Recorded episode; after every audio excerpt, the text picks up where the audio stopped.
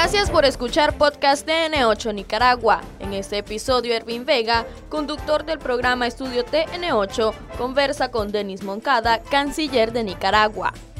El tema es el rol que juega Nicaragua en los distintos foros internacionales, su posición ante diferentes organismos y la firme decisión de defender la soberanía.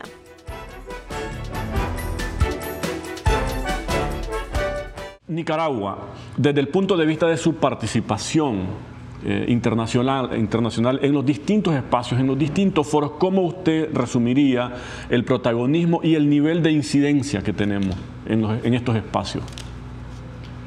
Un protagonismo muy activo, corresponde precisamente a, un buen gobierno que define su política interna y su política externa. Y, en el caso de Nicaragua tiene una, amplia relación con los organismos eh, internacionales, eh, la Organización de las Naciones Unidas y todos sus organismos, eh, también foros internacionales en donde se vincula la actividad estatal, la actividad gubernamental, la actividad privada también. Y en todos estos foros Nicaragua siempre está activa y, por supuesto, con la bandera que ya es clásica, digamos, y que forma parte de la política del Estado y del gobierno del presidente Ortega, de la compañera Rosario, de defender, defender tus principios y tus valores. No, no hay vuelta de hoja. Todos los estados, en este caso Nicaragua y nuestro gobierno, tiene definida una política externa, una política internacional. Y lo importante es que mantener una congruencia con esas políticas independientemente de las contradicciones precisamente de los enfrentamientos políticos, diplomáticos, de intereses, de potencias y de defensa de derechos de los países como Nicaragua, que también hace causa común con los países amigos, con los países que defienden precisamente eh, el interés eh, nacional de cada Estado y la política internacional, el derecho internacional y los principios eh, fundamentales del derecho internacional. Eso es importante y aunque es bien reiterativo, porque es que no hay otra manera de sobrevivir como Estado, como país, como nación, como pueblo, sino es defendiendo eh, esos principios. ¿Por qué Nicaragua siempre insiste y dice, hay que fortalecer y defender el principio de igualdad soberana entre los estados, de no agresión, de no amenaza, de no uso de la violencia ni amenaza de uso de la violencia? De resolver eh, eh, los conflictos internacionales por la vía pacífica, utilizando eh, los instrumentos internacionales, las instancias internacionales, porque precisamente es parte del quehacer de un Estado y de un gobierno para desarrollar y cumplir con los objetivos en el ámbito internacional que están vinculados también con las políticas prioritarias internas hay espacios y mecanismos en el plano internacional valiosos, ¿no? Caso Corte Internacional de Justicia de la Haya, donde Nicaragua ha dado batallas importantísimas y recientemente incluso hemos celebrado una resolución ahí, ¿verdad? Este, en, en, torno a reconocer que Colombia estaba transgrediendo un derecho soberano de Nicaragua sobre su espacio marítimo. Hay espacios donde prevalece la lógica del trabajo técnico o siempre está la mano del poderoso tratando de tergiversar y, e instrumentalizar a su favor y a su conveniencia los, todos los temas que se ponen sobre la mesa. Claro, e, e, esa es una lucha en, el campo internacional, pero tocaste el tema del, tribunal, eh, eh, del más alto tribunal de justicia del mundo, y que es un organismo de la Organización de las Naciones Unidas la Corte Internacional de Justicia. Y realmente es, una instancia, es un foro, es, un tribunal más bien muy importante, importantísimo, que contribuye para la paz, la estabilidad y la solución política, diplomática, negociada, negociada en algunos casos, digamos, ¿no? Pero ahí prima precisamente el derecho internacional, prima la ética, la moral, la profesionalidad y el sentido precisamente de justicia que tienen los jueces que conforman ese, tribunal. Eso contribuye enormemente para la paz, la tranquilidad, la estabilidad eh, eh, eh, internacional.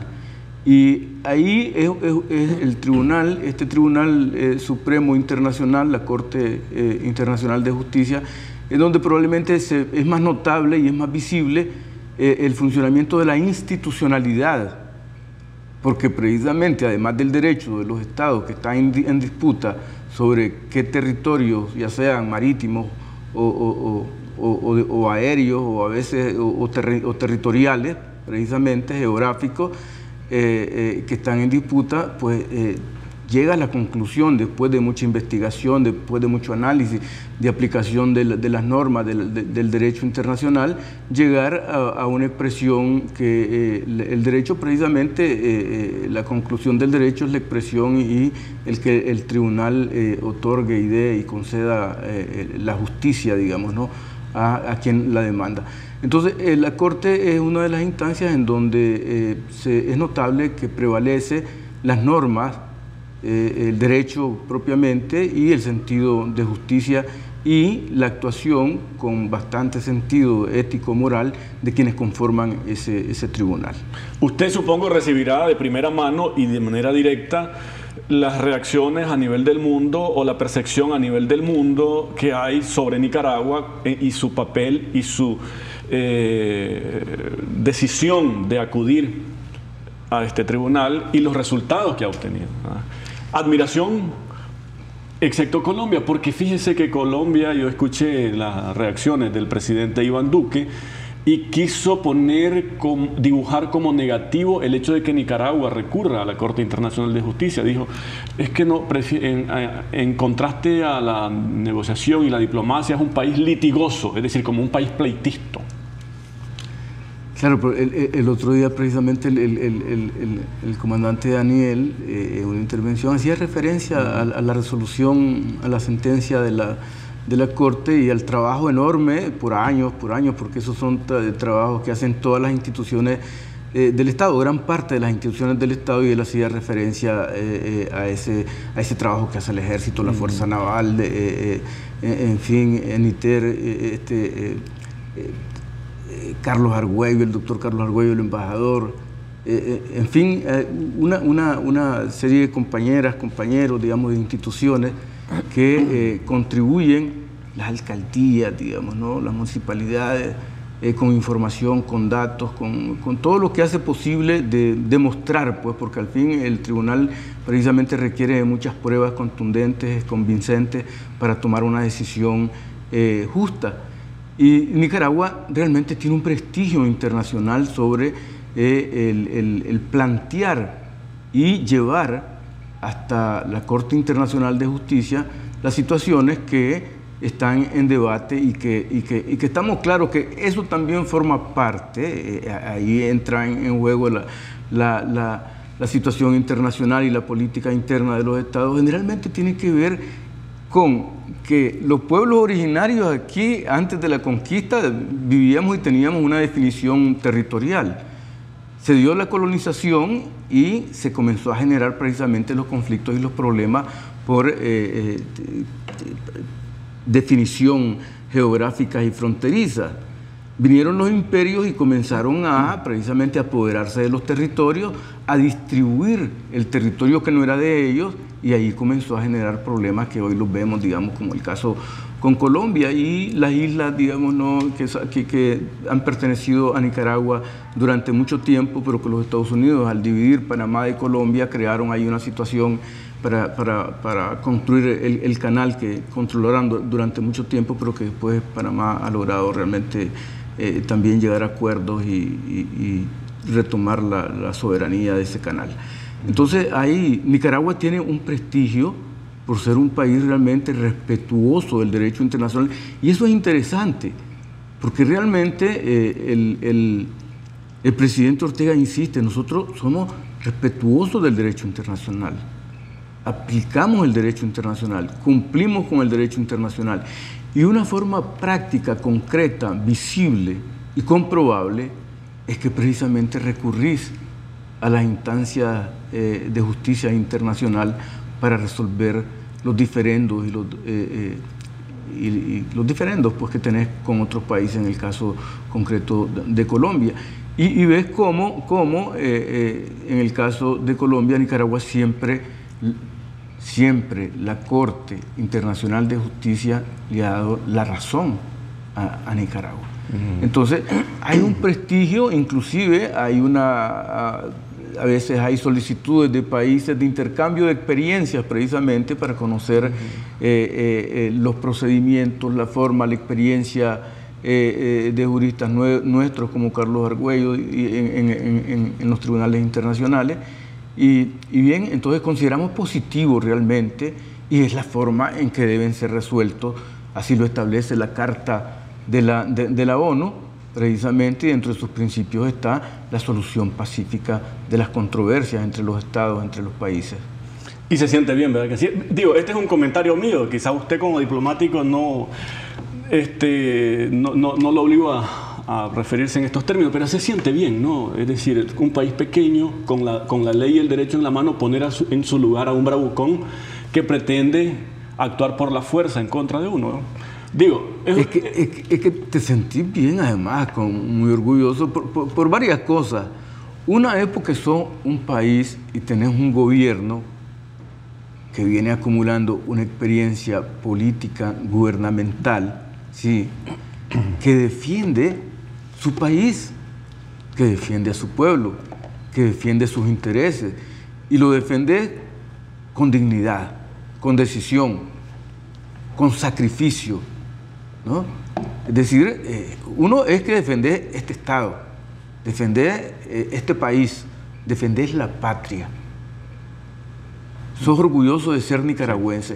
Y cuando alguien por otra vía pretende agredirte, además de político, militar, también por la vía de eh, querer apoderarse de, de ámbitos y espacios jurisdiccionales que te corresponden, entonces haces uso correcto de esas instancias del eh, derecho internacional y, te dan la razón y hacen justicia. Entonces combinar, digamos, ¿no? precisamente una lucha política, una lucha diplomática, una lucha ante los tribunales, ante los organismos eh, internacionales, un planteamiento, un protagonismo también ante los diferentes organismos, manteniendo posiciones dignas, posiciones eh, también de amistad, posiciones de cooperación, posiciones de solidaridad con quienes eh, mantienen los países hermanos que también mantienen posiciones justas, posiciones de acuerdo con los intereses de sus correspondientes países. Entonces vemos como nosotros siempre estamos en una relación muy estrecha, muy fraterna, muy amistosa con Venezuela, con Cuba, eh, con otros países sudamericanos, ¿sí? Con, con, Irán, con Rusia, con China, con Siria, en fin, con los países que, que se defienden de la agresión imperial, ya sea de Estados Unidos o imperial de algunos países europeos que están retrocediendo ya, pretendiendo también imponer el nazifascismo en, países como, como, Rusia y Europa, eh, eh, Eurasia. ¿Algún nivel de comunicación, de contacto, eh, de acercamiento después de la resolución por parte de Colombia hasta ahora? No, más que la posición que ya conocemos, digamos, de, oficial de su gobierno. Ellos siempre queriendo desconocer la, jurisdicción de la Corte y, el no acatamiento de una disposición. Están en elecciones ahorita, quizás después. Sí, sí.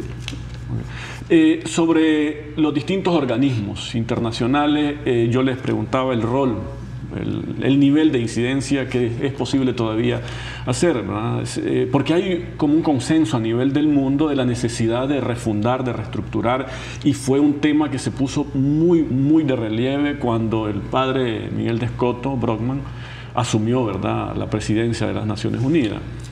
Sí, caminará, Que, caminará en algún, momento ese, ese planteamiento de refundar. de el, padre Escoto precisamente decía de la, refundación, la refundación de las Naciones Unidas cuando él presidió la, Asamblea General de las Naciones Unidas.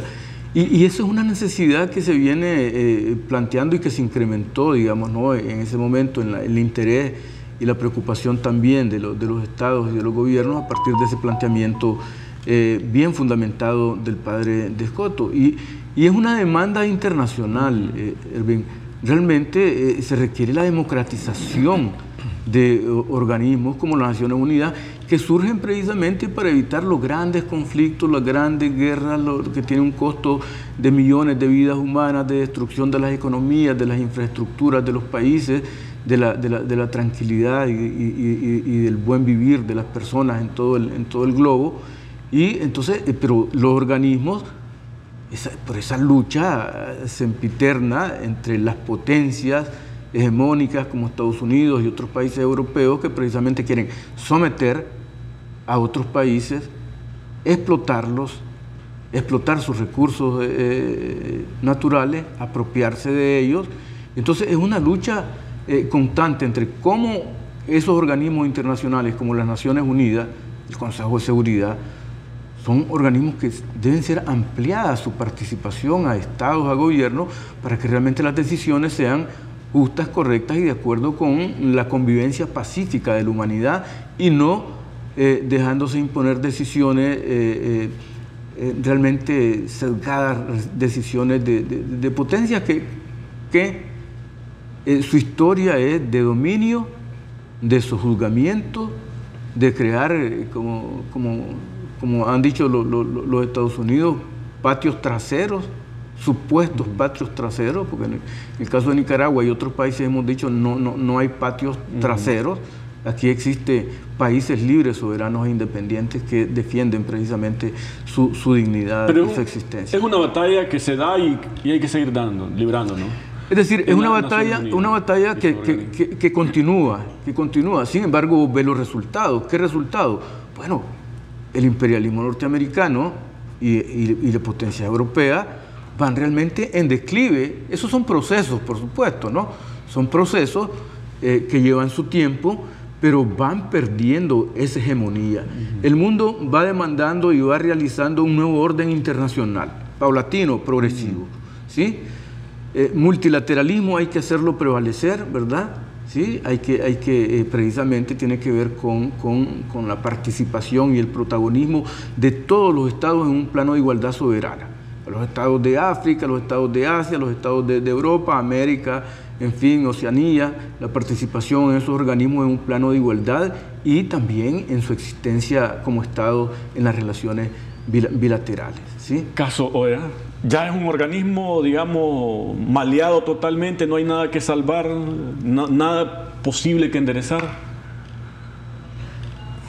La OEA realmente para los Estados Unidos ha sido un instrumento eh, importantísimo en la medida en que es lo que ya hemos reiterado y, repetido, el Ministerio de Colonia. Es decir, es su organización que ellos mismos diseñaron para lograr precisamente el dominio, el control de América Latina y el Caribe. Estamos hablando de un continente, de un hemisferio con muchos recursos, con mucha población, con mucha riqueza, y los Estados Unidos, no la población, no el pueblo norteamericano, sino la élite de poder de ese imperio eh, de Estados Unidos, realmente han vivido de la, de la rapiña, del asalto, de la guerra, de las agresiones, de realmente eh, robar los recursos naturales de los países. Entonces, eh, la, la, la, lucha continúa eh, el, mundo defendiéndose de esas actuaciones agresivas, digamos, ¿no? y, realmente de, de, robo de los recursos para, para poder vivir en, paz. En esa OEA no vale la pena estar. Entonces, la OEA, y la OEA, y, da la pregunta, digamos, realmente, ¿cómo es ese instrumento? Ese instrumento, los Estados Unidos no van a dejar a la OEA e incidir eh, en ese foro, que lo tienen cerca de la Casa Blanca, a pocos pasos, y del Departamento de Estado y del Pentágono, no van a desistir de utilizar ese foro como su agentura. Y por eso tienen ahí a los embajadores con rápida influencia para que ellos realmente eh, eh, promuevan las políticas de los Estados Unidos y actúen en contra de los países que mantienen una posición eh, de respeto a su soberanía y de dignidad nacional, como en el caso, digamos, Venezuela, que salió de la OEA, y Nicaragua, que estamos saliendo de la, de la OEA, que ya dijimos, expulsamos a la OEA de, Nicaragua y eso lo dijimos con mucha claridad y con mucha decisión correcta de nuestro gobierno, digamos, ¿no? Ya no tiene sentido para el gobierno de Nicaragua, para nuestro país, eh, estar vinculado con la OEA que ha mantenido una política agresiva, una política violatoria del derecho internacional, queriendo imponer y sojuzgar a Nicaragua y a un gobierno realmente democrático, digno, soberano, independiente. Técnicamente eh, seguimos siendo parte, sí, ¿verdad? Hasta el 2023. Es decir, la carta de la OEA, técnicamente, como vos decís, eh, eh, la carta de la OEA establece que eso tiene un plazo de vencimiento. Para nosotros es teórico, es conceptual, porque en términos políticos, en términos reales, ya desde el domingo 24, que nuestro gobierno dio a conocer su posición y decir expulsamos a la OEA, y la decisión gubernamental también de declarar de utilidad pública la, el, el inmueble donde la OEA funciona, eh, lo, que, lo, que, lo, arrenda. Entonces ya, ya, eso te dice que el gobierno de Nicaragua ha tomado una decisión de no participar en los organismos de la OEA, toda esa gama de organismos que tienen los diferentes ámbitos, incluyendo, incluyendo la Cumbre de las Américas, de la cual la OEA es la secretaría de esa Cumbre de las Américas y que se va a realizar eh, en junio ahora en, en los Estados Unidos.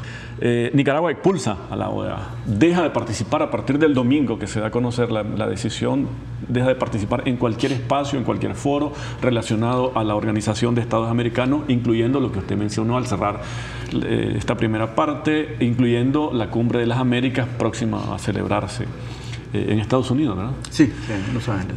Le preguntaba, ¿debe interesarnos preocuparnos lo que haga o deje de hacer la Organización de Estados Americanos a partir de la fecha en relación a Nicaragua? No, ya, tomamos una, una, decisión como gobierno, el gobierno del presidente Ortega tomó una decisión eh, de cortar por lo sano con, la, con la OEA. Es decir, ya es un organismo que eh, a la conclusión que hemos llegado es que realmente eh, siendo un instrumento de los Estados Unidos, como ha actuado durante tanto tiempo, va a continuarlo siendo y a nosotros, a Nicaragua, el gobierno del presidente Ortega, la compañera Rosario, no nos interesa mantener eh, esa relación con la OEA ni, estar pendiente de qué es lo que hace o qué no hace, porque ya sabemos qué es lo que va a hacer. Cumplir los dictados de los Estados Unidos, cumplir el cumplimiento de sus misiones, que la experiencia en, en América ha sido de apoyar golpes de Estado, apoyar invasiones, maniobrar contra eh, la soberanía de los estados, contra la independencia. En fin, e, ese es el quehacer de la OEA, ya está claro, ya lo tiene definido históricamente, es lo que ha hecho. Por consiguiente, eh, para nosotros, para el pueblo de Nicaragua, para el gobierno de Nicaragua, ya la OEA pasó a, otro plano. ¿Por qué se toma la decisión ahora? Y, y, hago la pregunta en el sentido de que Nicaragua no descubrió el domingo o el viernes o el sábado amanecer domingo que este siempre ha sido un instrumento de Estados Unidos en, la lógica del patio trasero, un ministerio de colonia para administrar, digamos, y, gestionar su patio trasero. Hemos, creo que eh, eso, eso ha sido y, sigue siendo, ¿verdad? ¿Por qué la decisión se toma ahora? Sí, yo, es un acto de soberanía, un acto de soberanía de dignidad, de defensa de la patria. Porque con todo el historial que ya conocemos, y como vos realmente lo planteás de que ya ese es un instrumento que conocemos su historia, pero insisten permanentemente en estar agrediendo a Nicaragua, en estar eh, eh, poniendo en dinámica eh, el Consejo Permanente, amenazando con convocar a, la Asamblea de la OEA, en una amenaza permanente contra el país, contra el Estado de Nicaragua, contra el gobierno de Nicaragua, contra el pueblo de Nicaragua. Y todas las cosas tienen un límite. Llega un momento en que realmente vos puedes hacer la lucha para estar en ese organismo, mm. eh, porque tiene, tiene teóricamente en su carta algunos elementos que hacen posible eh, eh, estar ahí.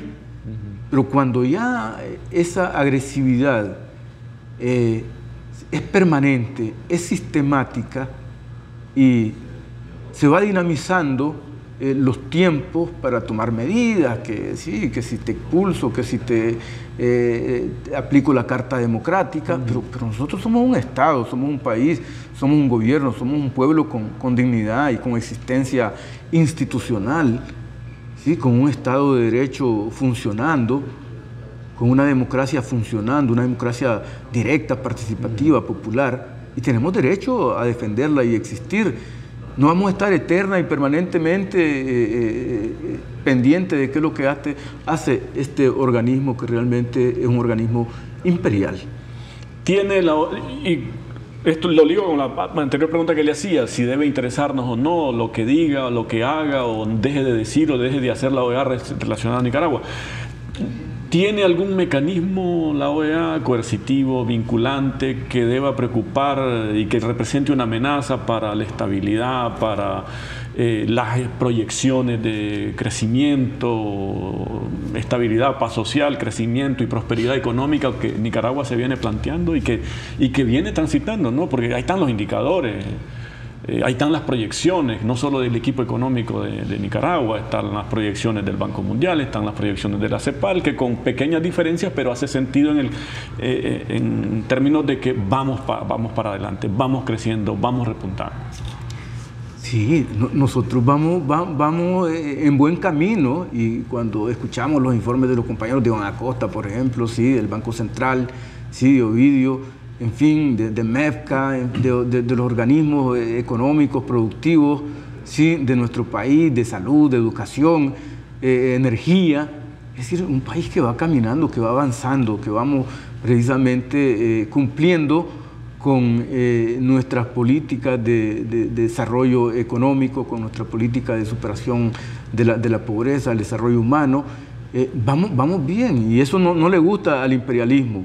Pero la OEA, acordémonos que en algún momento de la historia, digamos, ¿no? sobre todo con, las dictaduras militares y con las invasiones, solo recordemos República Dominicana, recordemos eh, eh, eh, Guatemala, recordemos, ¿sí? en donde los Estados Unidos han hecho invasiones militares, han utilizado a la OEA precisamente la agresión de, de, Cuba, la invasión a a Playa Girón. Entonces la OEA, actúa inmediatamente, en, esos casos actuó apoyando la decisión política militar de los Estados Unidos, como el apoyo, y, moviendo eh, eh, fuerzas, digamos, de, los países latinoamericanos para que los Estados Unidos dijera que esas son eh, decisiones de América Latina y el Caribe, cuando son precisamente la las acciones eh, eh, unilaterales de ellos, digamos, de agresión de invasión. En la actualidad esas condiciones ya, ya no están, ya no están, eh, no hay, la OEA no tiene ningún instrumento coercitivo o, de uso que no sea político, diplomático o de presión. no, no, hay, no hay otro tipo de amenaza. De nuevo, eh, quiero que quede este, bien claro esto. Nicaragua, aún si se le invitara, no va a participar en la Cumbre de las Américas.